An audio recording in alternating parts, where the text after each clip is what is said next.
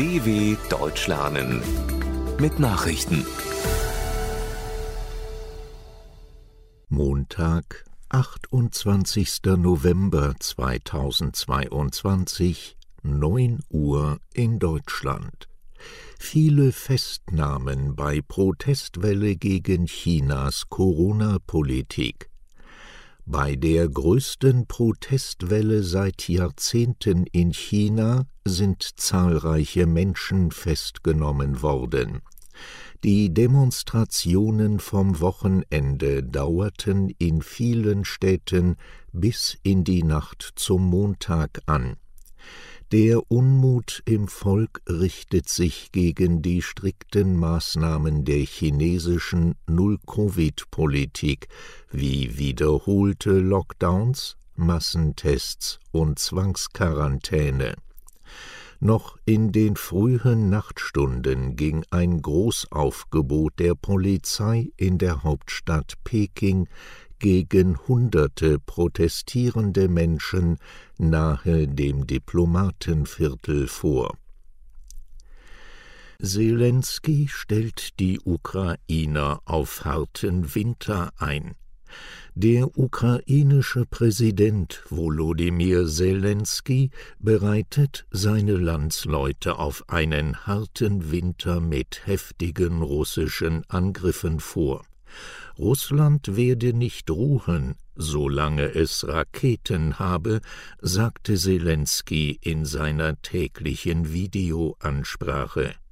Mit Blick auf die gezielten russischen Angriffe auf ukrainische Strom- und Wärmekraftwerke ruft Zelensky die Ukrainer zum Zusammenhalt auf. Hilfsbedürftige Menschen müssten in der kalten Jahreszeit besonders unterstützt werden. Viele ukrainische Haushalte sind bei eisigen Temperaturen zeitweise oder sogar komplett ohne Heizung, Strom und Wasser.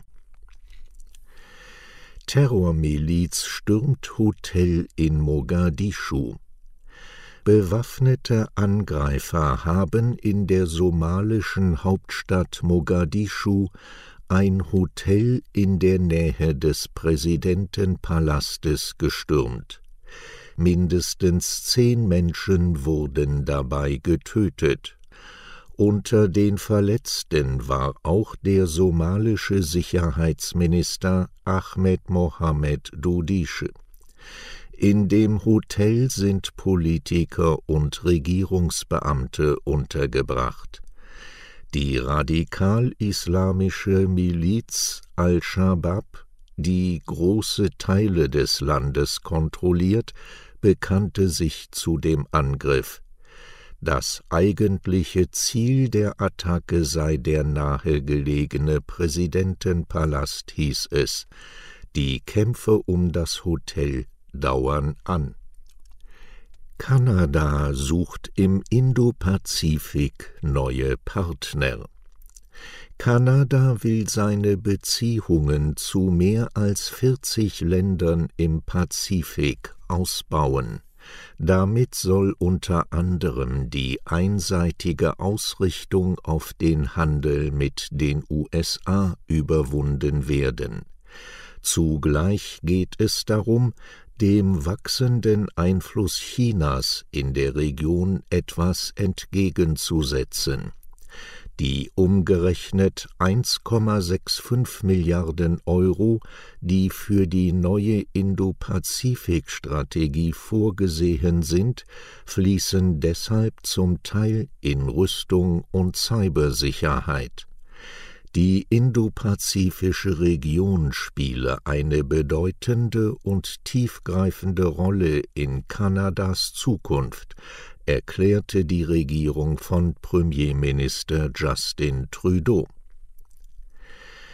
Bahnstreiks in Österreich und Belgien in Österreich wird seit Mitternacht der gesamte Zugverkehr bestreikt.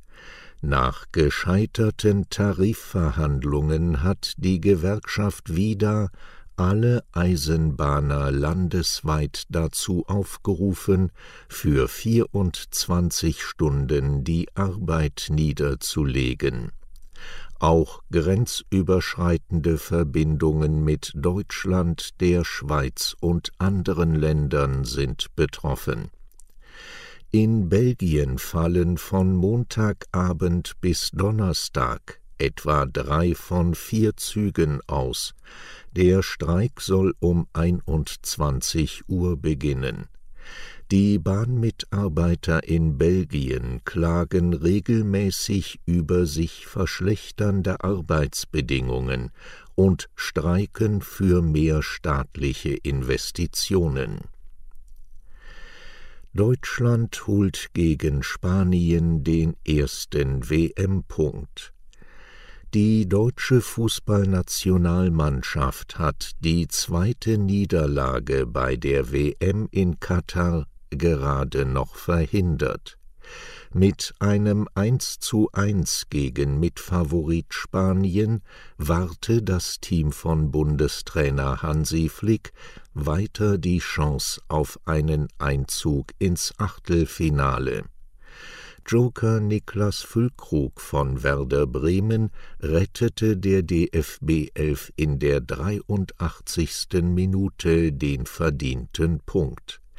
Die Spanier waren in der 62. Minute durch Alvaro Morata in Führung gegangen. Nach dem 1 zu 2 zum Auftakt gegen Japan muss Deutschland nun gegen Costa Rica gewinnen, um das Achtelfinale zu erreichen. Von Bedeutung ist auch der Ausgang der Partie Spanien gegen Japan. Soweit die Meldungen vom 28.11.2022 dw.com/langsame Nachrichten